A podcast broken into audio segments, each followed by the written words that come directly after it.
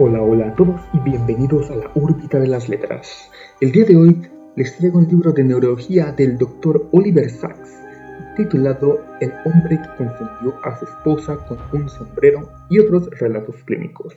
Un libro escrito allá en 1973 y que resulta ser el cuarto libro de este doctor británico. En su tiempo, Sacks fue un doctor, un médico renombrado, profesor y escritor, a quien el New York Times le llamaba el poeta laureado de la medicina.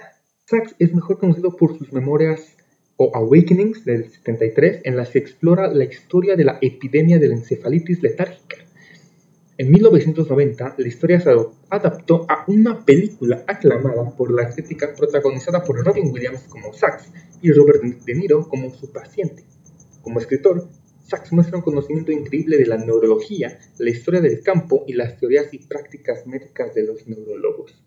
En sus numerosas historias de casos y memorias, Sachs busca hacer accesible el material complejo a través del uso de la narración. En otras palabras, a pesar de que el, autor utiliza una terminología pues, sobre neurología o sobre medicina compleja, eh, realmente el libro está diseñado o está escrito para ser accesible al, público en general. Realmente, en los casos en los que Sachs pues, no tiene respuestas fáciles, y plantea preguntas filosóficas sobre lo que significa ser un, ser humano. Eh, Sachs cita a menudo a, filósofos como Wittgenstein y Nietzsche, y también se refiere a las obras de escritores de ficción como Jorge Luis Borges para ayudar a los lectores a comprender eh, las condiciones neurológicas o cómo estas condiciones neurológicas eh, pueden eh, llegar a afectar la experiencia de vida de, las personas o en este caso de, eh, de sus pacientes. Todo esto, pues, o sea, la, narrativa, las metáforas y las comparaciones, pues llegan a ser el libro pues bastante atractivo. En lo personal a mí me atrapó desde, desde, desde el título básicamente. Bueno, realmente el libro eh, me fue recomendado en un curso que tomé de eh, Introducción a la Psicología y, la verdad eh, el título, como ya dije, fue lo primero que me atrapó y más adelante pues ellos explican a grandes rasgos de qué va el libro.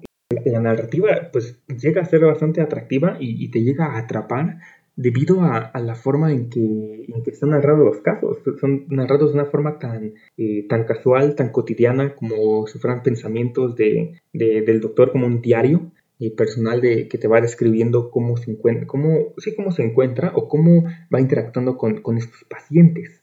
Y también lo que llega a hacerlo bastante eh, atractivo en la narración son las, pues, las preguntas que, que nos llega a plantear preguntas filosóficas sobre cómo el, cuerpo humano llega a, funcionar, cómo, cómo, es que el cerebro llega a controlar, pues, bueno, cómo es que nuestro cerebro y nuestro sistema nervioso, pues termina controlando todo nuestro, nuestro cuerpo a fin de cuentas.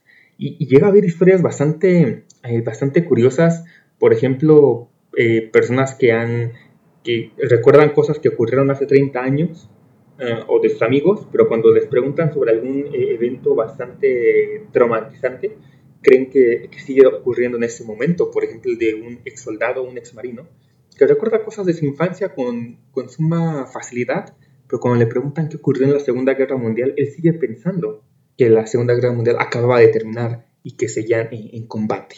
Y bueno, eh, también el doctor Oliver Sacks señala en, en, su libro que una de sus palabras favoritas de la neurología es, es, la palabra déficit.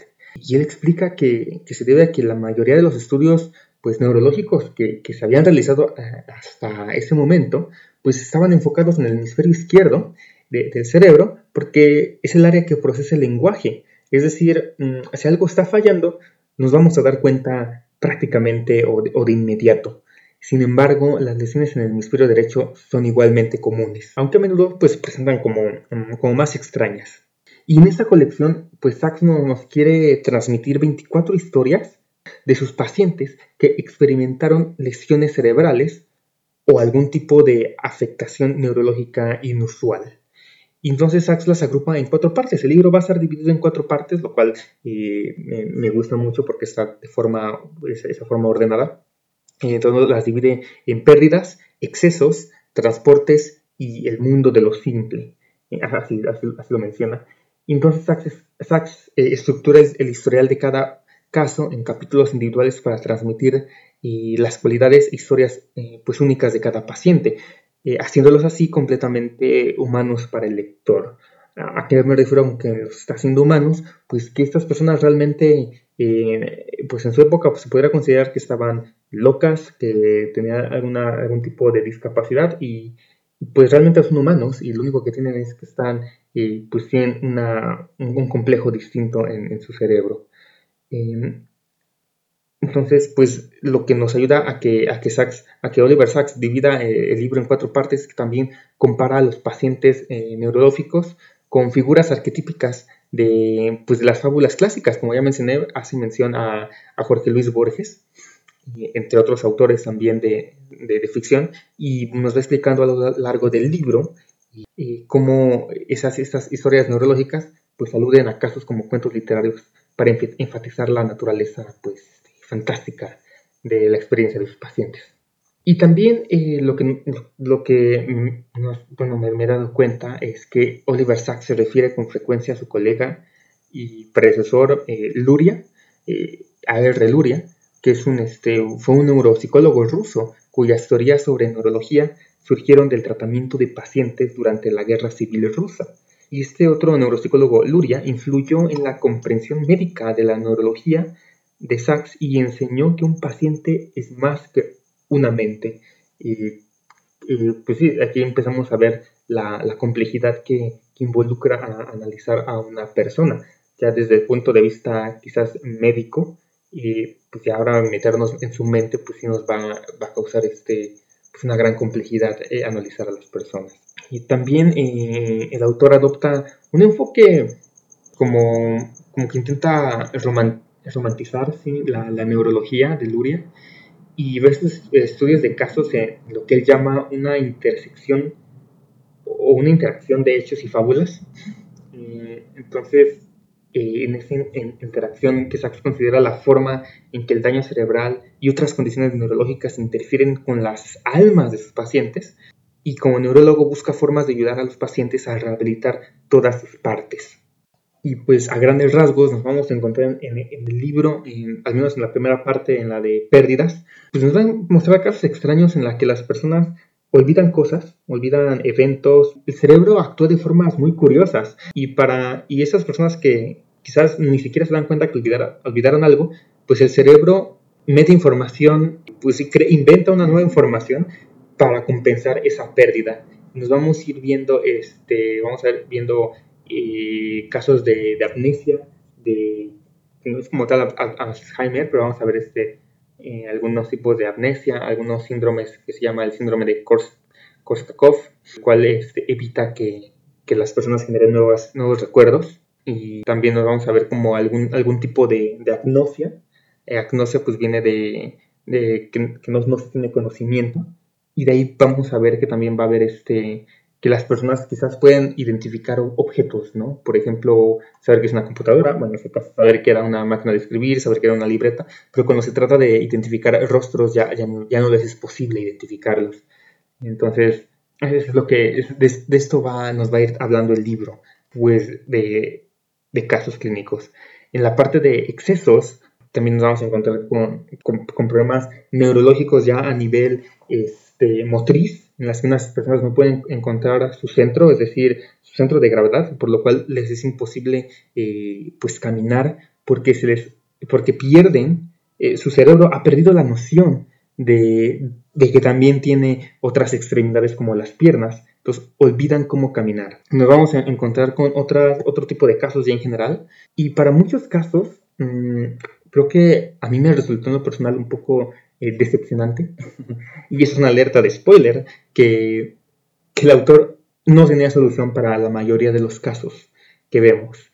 Entonces, mientras iba leyendo, me llegó a decepcionar eh, esa, esa cuestión, pero conforme lo vi eh, ya leyendo, bueno, ya viéndolo en retrospectiva, en retrospectiva, perdón, este, creo que, es más bien un libro filosófico sobre qué tan poderoso es, el, es, el, cerebro como tal lo que llega a crear por sí solo para compensar algunas deficiencias, pero también esta cuestión es romántica en la que no conocemos casi nada de, del cerebro y, y, estamos, y estábamos en esa época al menos en pañales sobre, sobre la, neurología. Y actualmente, bueno, yo no, yo no soy médico, así que no sé qué tan avanzado ya esté eh, la, neurociencia, pero sí hay bastantes cosas que, que nos eh, restan por descubrir, incluso dentro de, nosotros mismos, dentro del cuerpo humano.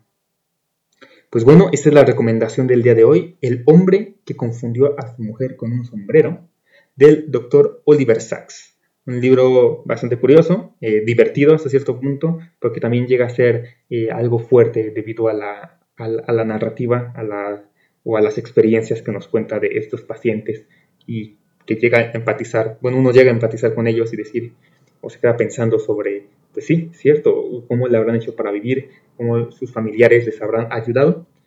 Entonces es un buen, una buena lectura y sí, como mencioné al principio, puede que sea un poco eh, amenazadora con los términos médicos que se utilizan, pero el autor se, eh, pues esfuerza porque sea un libro pues apto para el público.